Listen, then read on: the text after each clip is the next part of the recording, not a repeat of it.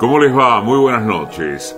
Cuatro años después de la muerte de su pareja, Rosa Montero escribió La ridícula idea de no volver a verte, con el diario que Marie Curie escribió cuando murió su esposo como inspiración.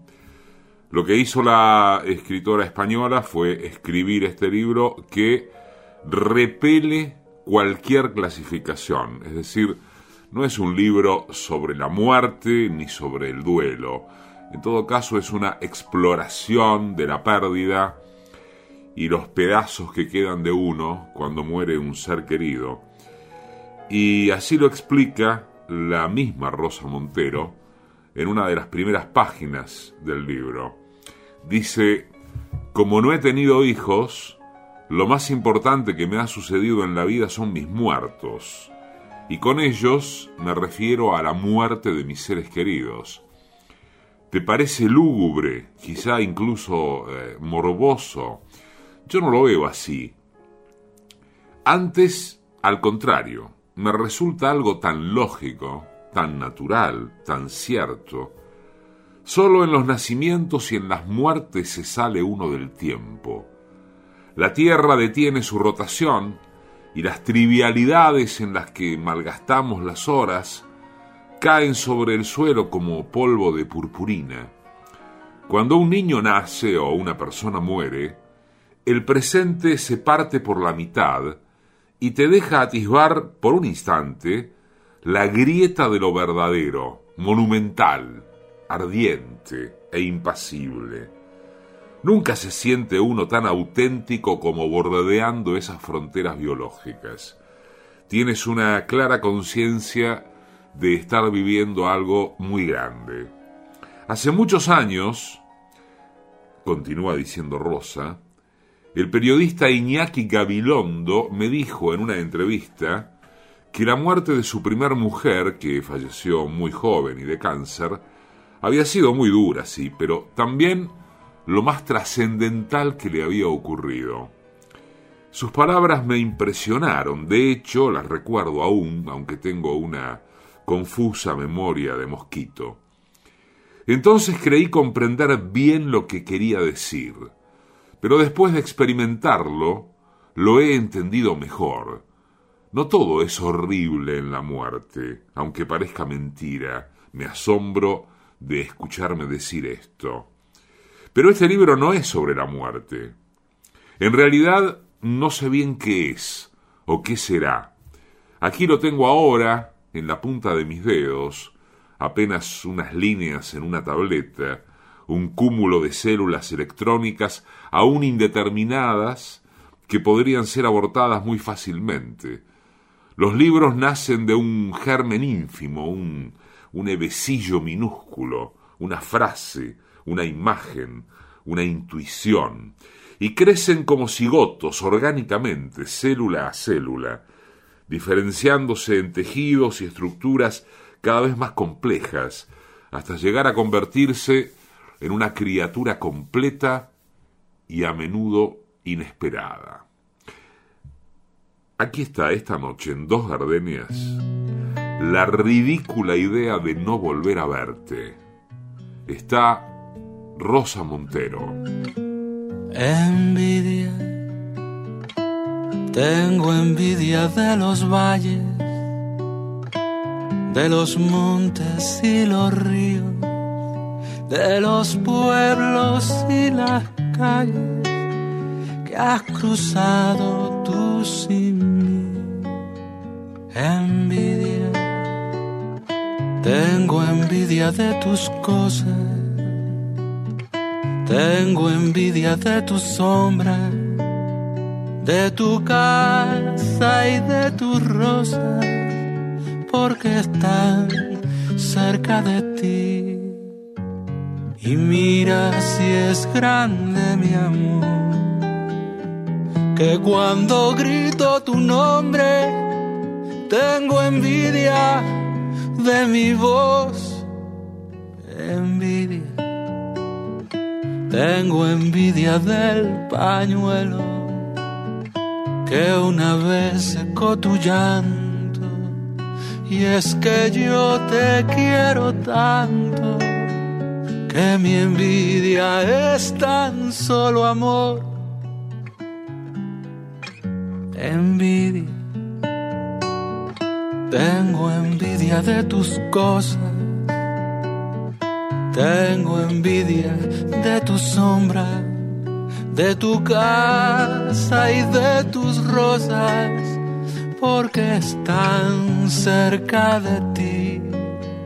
Y mira si es grande mi amor, que cuando grito tu nombre, tengo envidia de mi voz, envidia.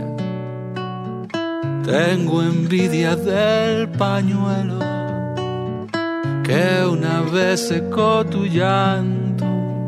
Y es que yo te quiero tanto que mi envidia es tan solo amor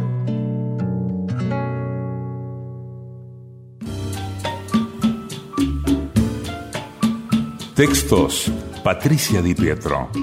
Músicas y realización sonora, Mariano Randazzo. Producción general, Paola Di Pietro. Conducción, Eduardo Liberti.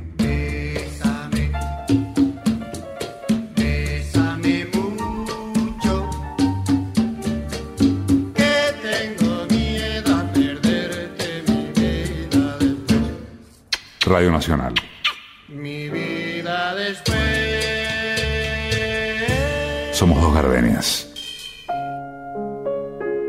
El verdadero dolor es indecible. Si puedes hablar de lo que te acongoja, estás de suerte. Eso significa que es tan importante. Porque cuando el dolor cae sobre ti sin paliativos, lo primero que te arranca es la palabra. Es probable que reconozcas lo que te digo. Quizá lo hayas experimentado, porque el sufrimiento es algo muy común en todas las vidas, igual que la alegría. Hablo de ese dolor que es tan grande que ni siquiera parece que te nace de dentro, sino que es como si hubiera sido sepultada por una luz. Y así estás, tan enterrada bajo esas pedregosas toneladas de pena que no puedes ni hablar. Estás segura de que nadie va a oírte Ahora que lo pienso, en esto es muy parecido a la locura. En mi adolescencia y a primera juventud padecí varias crisis de angustia. A mí esas crisis angustiosas me agrandaron el conocimiento del mundo. Hoy me alegro de haberlas tenido. Así supe lo que era el dolor psíquico, que es devastador por lo inefable, porque la característica esencial de lo que llamamos locura es la soledad, pero una soledad monumental, una soledad tan grande que no cabe dentro de la palabra soledad y que uno no puede ni llegar a imaginar si no ha estado ahí. Otro fragmento de la ridícula idea de no volver a verte, de Rosa Montero.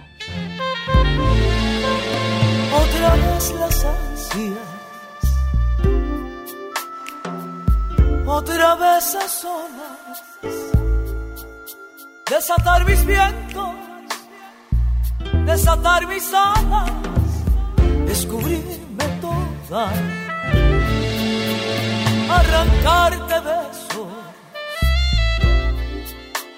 De luz y de sombras, cabalgar desnuda, provocar tus manos hacer el amor. Hacer el amor. Hacer el amor.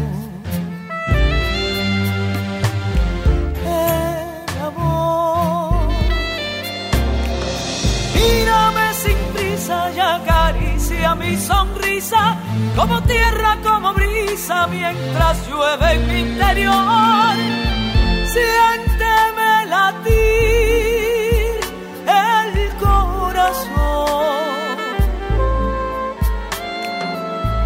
Piérdete en mi piel.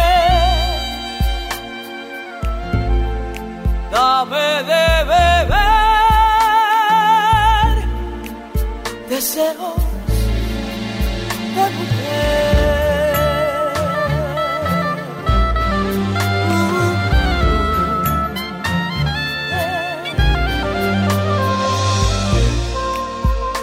En mi piel,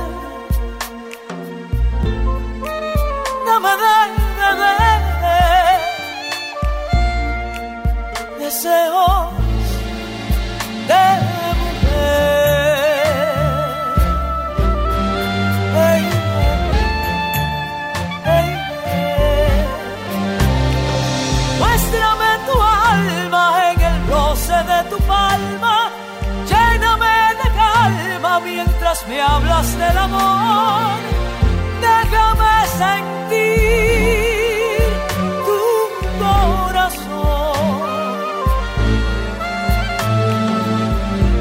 déjate vencer.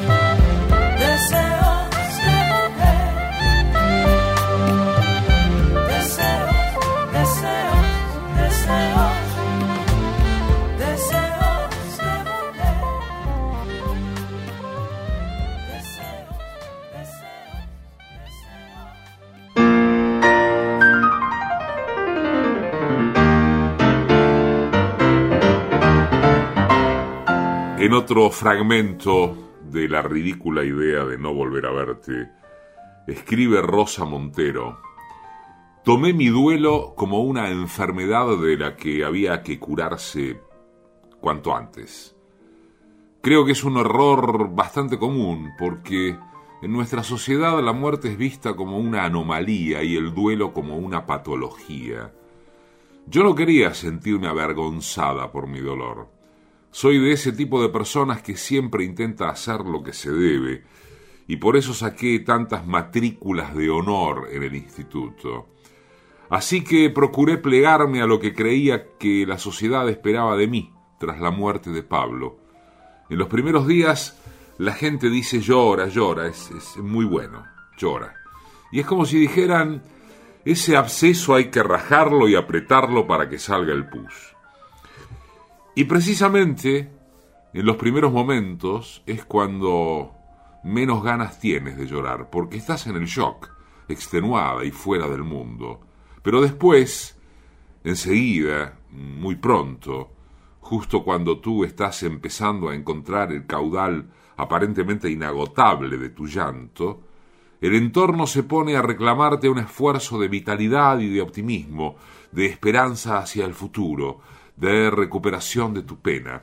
Con esto no quiero decir que los deudos tengan que pasarse eh, dos años vestidos de luto, encerrados en sus casas y sollozando de la mañana a la noche como antaño se hacía. El duelo y la vida no tienen nada que ver con eso. De hecho, la vida es tan tenaz, tan bella, tan poderosa, que incluso desde los primeros momentos de la pena te permite gozar de instantes de alegría. El deleite de una tarde hermosa, una risa, una música, la complicidad con un amigo. Se abre paso la vida con la misma terquedad con la que una plantita minúscula es capaz de rajar el suelo de hormigón para sacar la cabeza. Pero al mismo tiempo, la pena también sigue su curso. Y eso es lo que nuestra sociedad no maneja bien. Enseguida escondemos o prohibimos tácitamente el sufrimiento.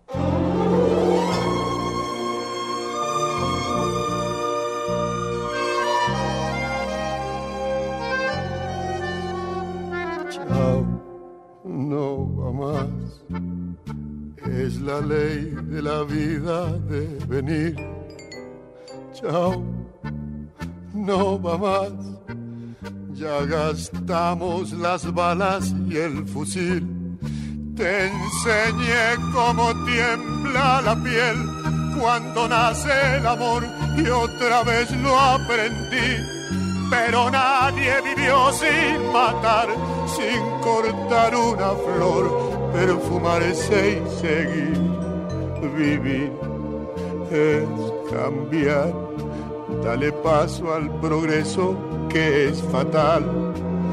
Chao, no va más Simplemente la vida seguirá.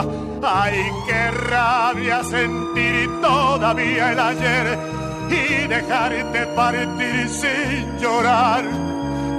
Te pude comprar un bebé, acuñar otra vida y cantar. Ay, qué rabia saber que me dejo robar un futuro que yo no perdí, pero nada regresa el ayer. Tienes que seguir.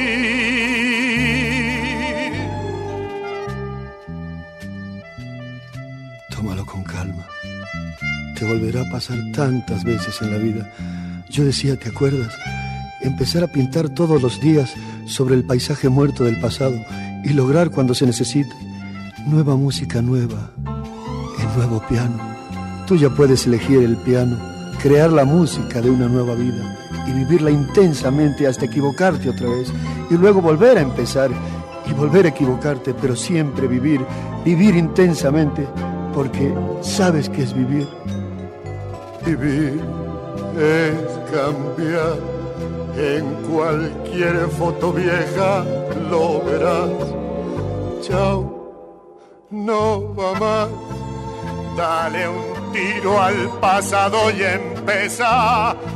Si lo nuestro no puede ganar ni perder, fue tan solo la vida no más. Y el intento de un casi bebé debe siempre volverse a intentar. Sé que es duro matar por la espalda el amor sin tener otra piel donde ir. Pero dale, la vida está en flor. Tienes que seguir.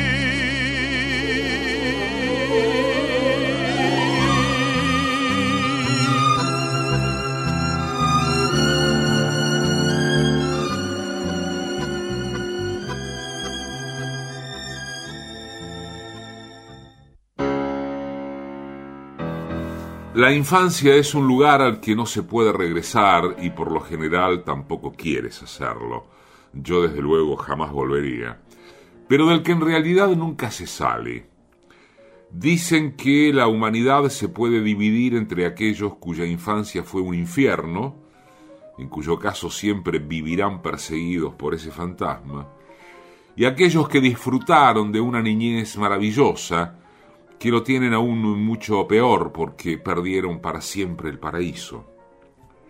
Toda esa fragilidad, esa indefensión, esa intensidad en las emociones, además de la imaginación febril, el tiempo eterno y una necesidad de cariño tan desesperada como la que siente el náufrago que agoniza de sed por un vaso de agua. En la infancia siempre estamos a punto de morir, metafóricamente hablando o al menos de que mueran o resulten mutiladas algunas de nuestras ramas. Crecemos como bonsáis, torturados y podados y empequeñecidos por las circunstancias, las convenciones, los prejuicios culturales, los imperativos sociales, los traumas infantiles y las expectativas familiares.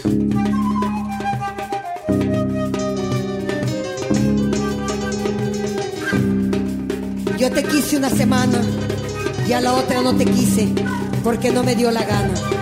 Yo siempre he sido bien pagada de mí misma, tanto que estoy pensando en subirme el sueldo.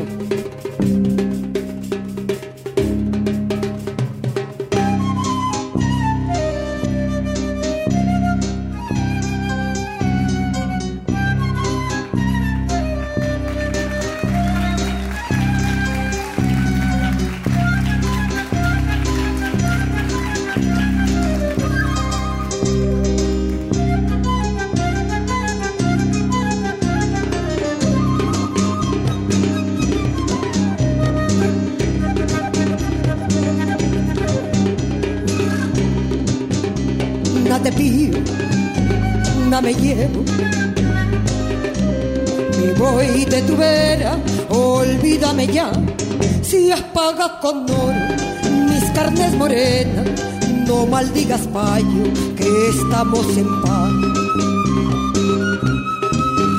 No te pido, no me llevo. Si tú me lo diste, ya no te pedí.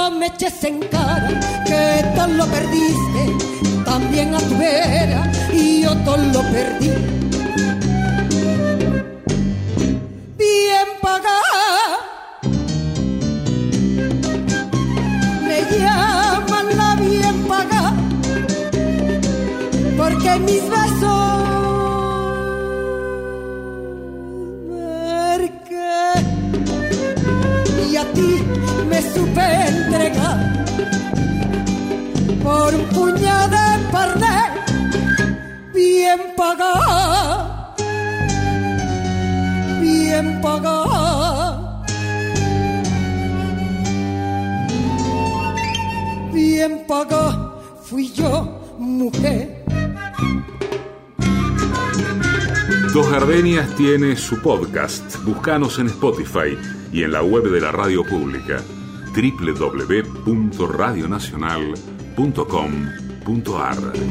No te quiero, quiero a otro. No creas por eso que te traicioné. No caí en sus brazos, le di solo beso, el único beso que yo no cobré no te pido, no me llevo. Entre estas paredes quedan sepultadas penas y alegría que te da y me diste y esas joyas que ahora otra lucirá.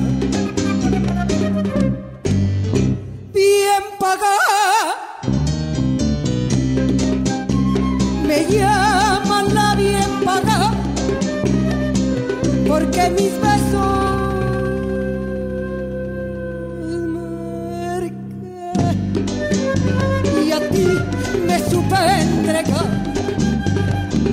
por un puñado de parte bien pagado, bien pagado, bien pagado fui yo, mujer.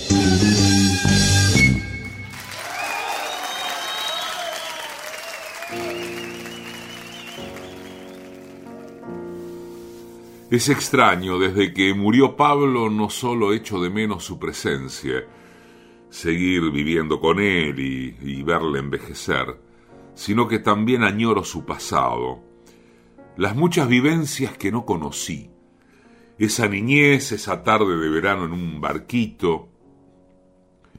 Querría poderme beber, como un vampiro, todos sus momentos de felicidad Creo que es una cuestión de intimidad. Pablo y yo estuvimos juntos 21 años. Fue, tanto para él como para mí, la pareja más larga de nuestras vidas, con grandes diferencias sobre las anteriores. Creo que lo conocí mejor que nadie y desde luego en mi vida no ha habido ni habrá una persona que llegue a conocerme tanto como él. aunque tenga la suerte de vivir 21 años más con buena salud y la improbable fortuna de vivirlos acompañada de la mejor pareja posible, esta etapa que me queda por delante ya no es tan central, tan intensa, tan mudable, tan elocuente como los años que compartí con Pablo. Ese desconsuelo de la intimidad perdida es un daño colateral que viene con el duelo y que conocen muy bien todos los viudos de parejas largas. Echo de menos conocer el pasado, la vida de Pablo que yo no viví. Quiero saberlo todo sobre él si consiguiera saberlo todo, absolutamente todo, sería como si no hubiera fallecido. Acarreamos a nuestros muertos subidos a nuestra espalda. O más bien, somos relicarios de nuestra gente querida. Los llevamos dentro, somos su memoria y no queremos olvidar. Estamos leyendo a Rosa Montero esta noche en Dos Gardenias. La ridícula idea de no volver a verte.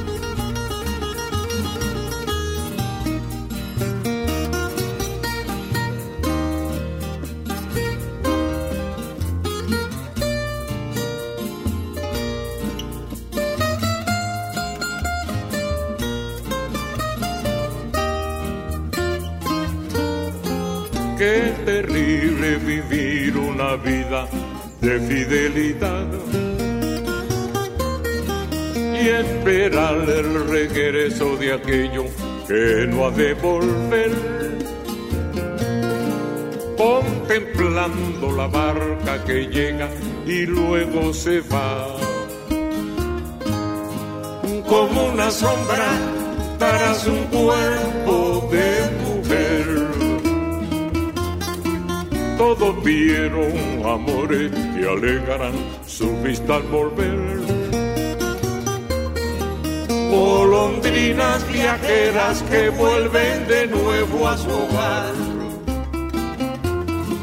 Pero yo con un alma fatal, contemplando la noche y el mar, solo sé que jamás volverá mi mujer ideal.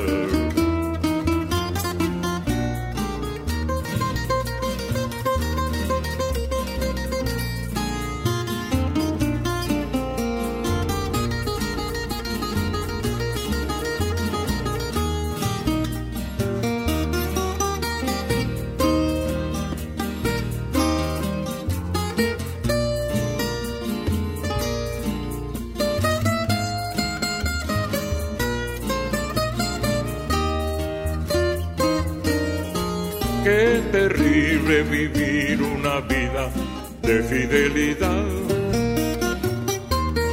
y esperar el regreso de aquello que no ha de volver. Contemplando la barca que llega y luego se va. Como una sombra tras un cuerpo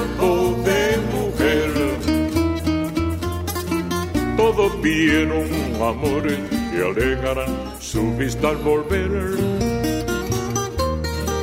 Golondrinas viajeras que vuelven de nuevo a su hogar. Pero yo como un alma fatal, contemplando la noche y el mar, solo sé que jamás volverán mi mujer.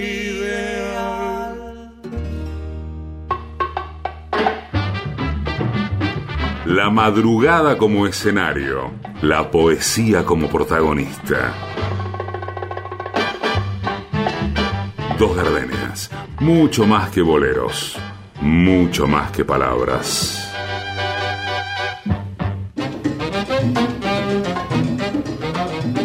Orozco, García Márquez, Cortázar, Juarro, Pizarnik, Neruda, reinan en la noche de dos gardeñas con el encanto de sus palabras.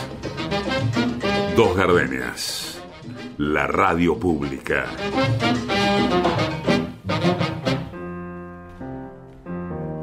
Esta noche en Dos Gardenias estamos leyendo a Rosa Montero la ridícula idea de no volver a verte.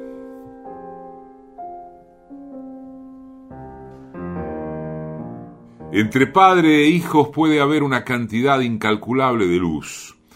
Lo que es cierto es que esas relaciones tan esenciales están entremezcladas de dicha y dolor. Supongo que es inevitable proyectarse en los hijos de algún modo, de la misma manera en que es inevitable por parte de los hijos exigir a los padres una dimensión mítica imposible. Nadie quiere hacer daño, pero a menudo se hace yo no he tenido hijos, de hecho a veces lamento no haberlos tenido, porque procrear es un paso de la madurez física y psíquica. Solo ese amor absoluto y centelleante que los padres sienten por sus hijos permite superar el egoísmo individual que te hace poner tu propia integridad por encima de todo. Quiero decir que los padres son capaces de morir por sus niños. Es un mandato genético, un recurso de supervivencia de la especie, pero también un movimiento del corazón que te hace más completo, más humano.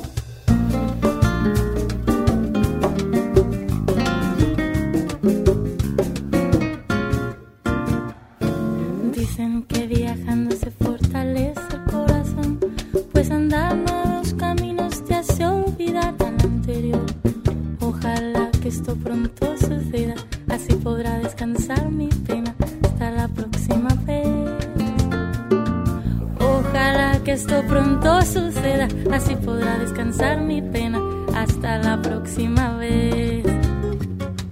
Y así encuentras una paloma herida que te cuenta su poesía de haber amado y quebrantado otra ilusión.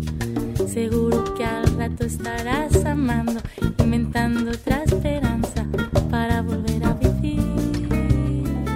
Seguro que al rato estarás amando, inventando Creo que nadie puede dar una respuesta ni decir qué puerta hay que tocar.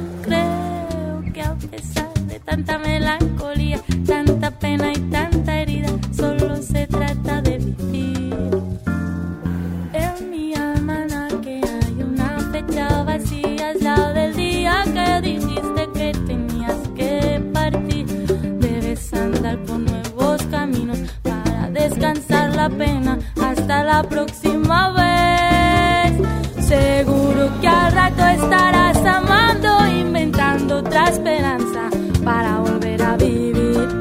Creo que nadie puede dar una respuesta ni decir qué puerta hay que tocar. Creo que a pesar de tanta melancolía, tanta pena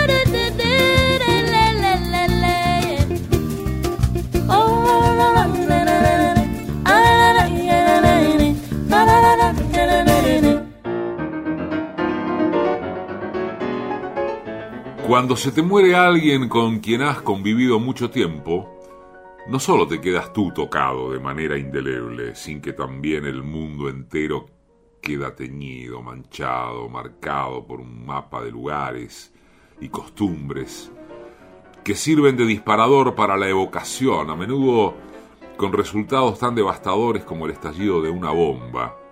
Y así, un día estás viendo con total tranquilidad una revista cuando das vuelta a una página y ¡zas! Te das de bruces con la fotografía de una de las maravillosas iglesias de madera medievales de Noruega, ¿sí? Aquellas increíbles construcciones rematadas por dragones que más parecían salidas de un pasado vikingo que del cristianismo. Y tú has estado ahí con él en aquel viaje a Noruega delicioso. Estuvieron justamente ahí, ante esa bellísima iglesia de Borgrund, absortos, entusiasmados y felices, juntos, vivos. Y estalla la bomba del recuerdo en tu cabeza, o quizá en tu corazón o en tu garganta, puro terrorismo emocional. Hay gente que, en su pena, se construye una especie de nido en el duelo y se queda a vivir ahí dentro para siempre. Permanecen en el hogar común, repiten el destino de vacaciones, visitan ritualmente los antiguos lugares compartidos, mantienen las mismas costumbres en memoria del muerto. Yo no creo que, que sea bueno, o quizás sí, quién sabe. ¿Quién soy yo para decir cómo debe uno tratar de superar una pérdida? Pero en cualquier caso no es mi elección. El mundo tiene varios rincones que es posible que yo ya no vuelva a visitar. Estambul, Alaska, Islandia, ciertas zonas de Austria, o esas hermosísimas iglesias de madera. La ridícula idea de no volver a verte. Rosa Montero.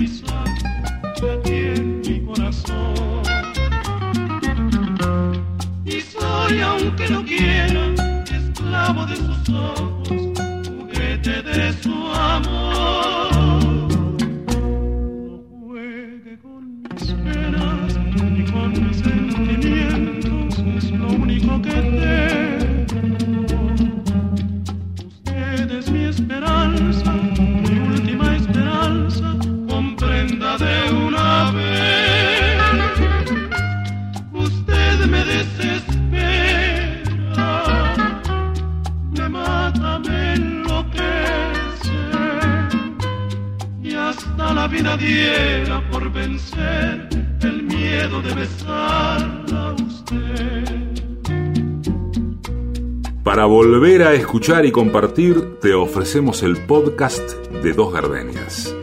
Búscanos en Spotify y en la web de la radio pública www.radionacional.com.ar.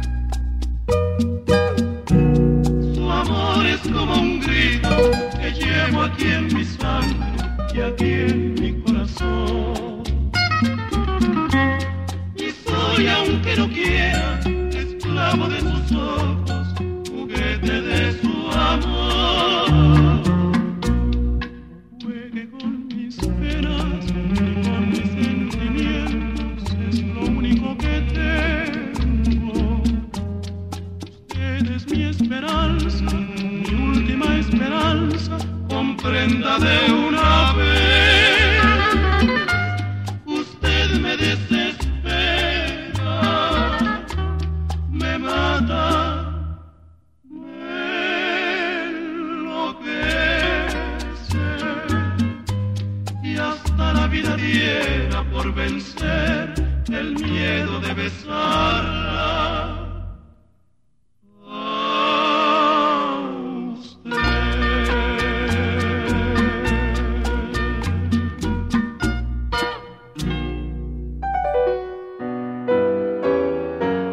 Dice Rosa Montero que la muerte juega con nosotros al escondite inglés. Ese juego en el que un niño cuenta de cara a la pared y otros intentan llegar a tocar el muro sin que el niño les vea mientras se mueven. Pues bien, con la muerte es lo mismo. Entramos, salimos, amamos, odiamos, trabajamos, dormimos, o sea, nos pasamos la vida contando cómo el chico del juego eh, entretenidos o aturdidos, sin pensar en que nuestra existencia tiene un fin, pero de cuando en cuando recordamos que somos mortales y entonces miramos hacia atrás, sobresaltados, y ahí está la parca, sonriendo, quietecita, muy, muy modosa, como si no se hubiera conmovido, pero más cerca de nosotros. Y así cada vez que nos despistamos y nos ocupamos de otras cosas, la muerte aprovecha para dar un salto y aproximarse. Hasta llega un momento en que, sin advertirlo, hemos agotado todo nuestro tiempo y sentimos el aliento frío de la muerte en el cogote y un instante después, sin siquiera darnos ocasión de mirar de nuevo para atrás, su zarpa nos toca nuestra pared y somos suyos. Uno descubre que está jugando al escondite inglés cuando se le muere alguien cercano que no debería haber muerto. Un fallecimiento intempestivo y fuera de lugar. La parca avanzando a toda velocidad a nuestras espaldas mientras no miramos. Sabor de engaño siento en tus ojos cuando me miras de engaño siento en tus labios cuando me besas. No eres sincero cuando me dices que aún quieres. Si en tus palabras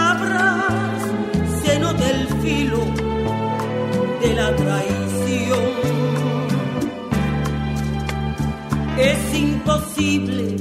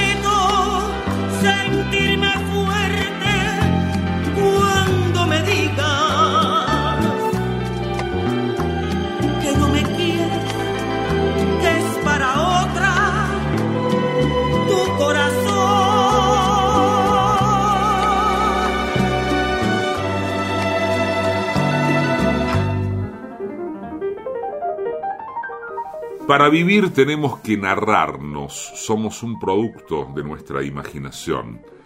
Nuestra memoria en realidad es un invento, un cuento que vamos eh, reabsorbiendo cada día. Lo que recuerdo hoy de mi infancia no es lo que recordaba hace 20 años. Lo que quiere decir que nuestra identidad también es ficciones, puesto que se basa en la memoria. Y sin esa imaginación que completa y reconstruye nuestro pasado y que le otorga al caos de la vida una apariencia de sentido, la existencia sería enloquecedora e insoportable, puro ruido y furia.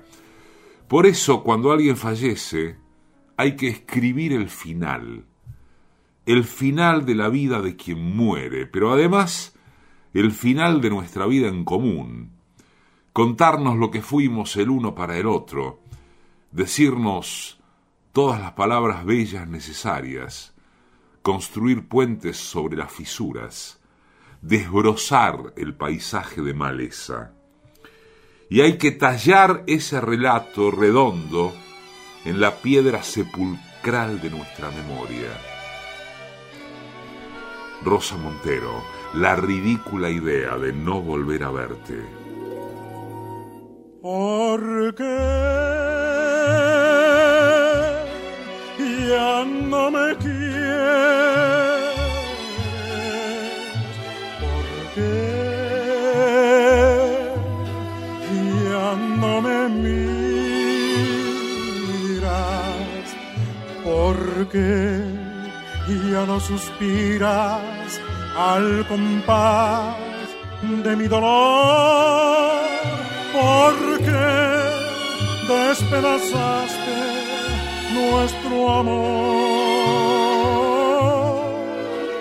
porque ya no me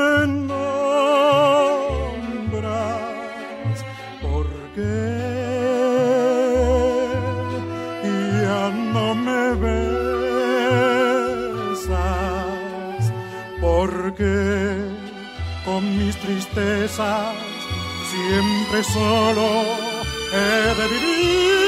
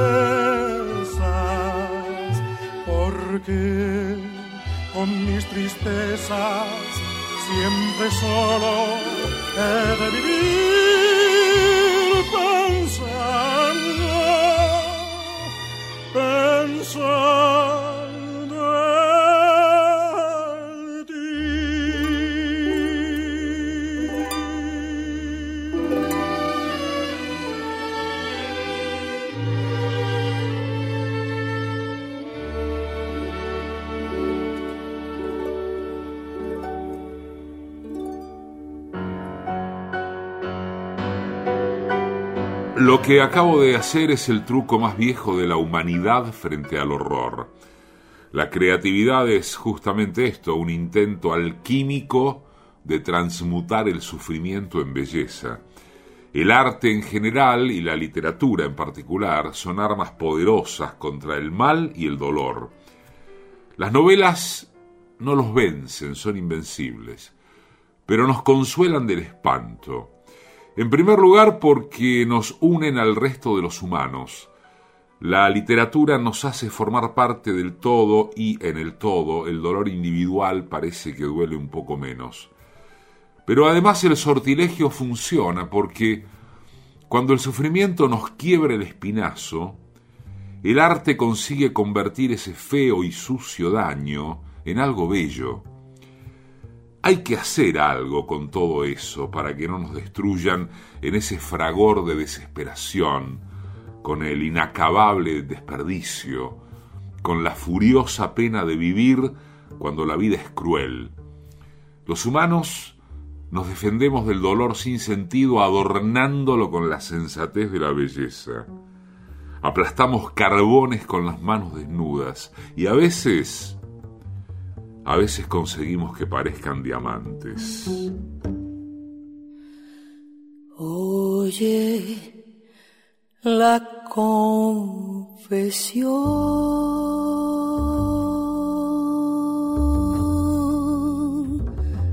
de mi secreto.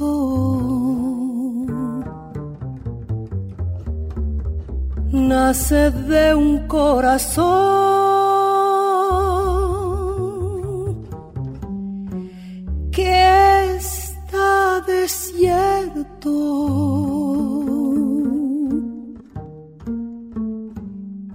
Con tres palabras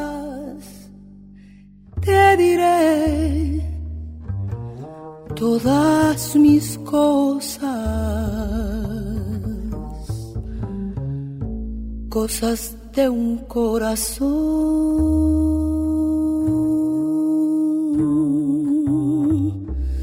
son preciosas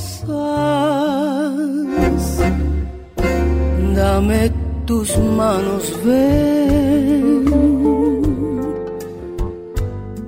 Toma las mías, que te voy a confiar las ansias mías.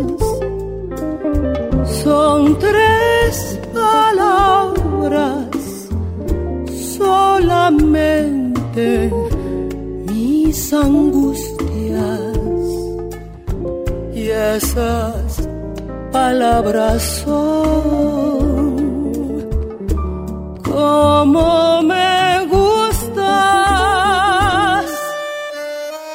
Rosa Montero pasó esta noche en Dos Gardenias con Envidia, Pedro Guerra, Deseos de Mujer, Albita Rodríguez, Chau, no va más, Daniel Riolobos, La Bien Pagá, Astrid Haddad, Fidelidad, Compay Segundo junto a Silvio Rodríguez. Solo se trata de vivir, Silvia Pérez Cruz, Usted, Los Tres Diamantes, Sabor de Engaño, Amelita Frades, Porque ya no me quieres, Raúl Shaw Moreno, Tres Palabras, Eugenia León. Edición y musicalización, Mariano Randazzo. Textos y música, Patricia Di Pietro. Producción general, Paola Di Pietro. Conducción, Eduardo Aliberti. Conocí y me enamoré con Bésame mucho. En tu mirar había dos gardenias de amor y de pasión. Me entregué al oírte decir, mira que eres linda. El infinito se quede sin estrellas si no eres para mí.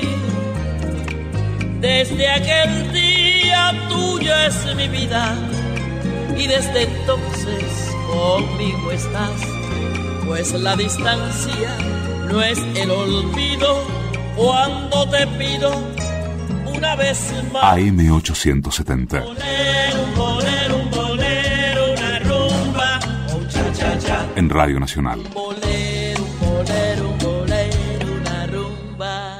Dos Gardenias. Vamos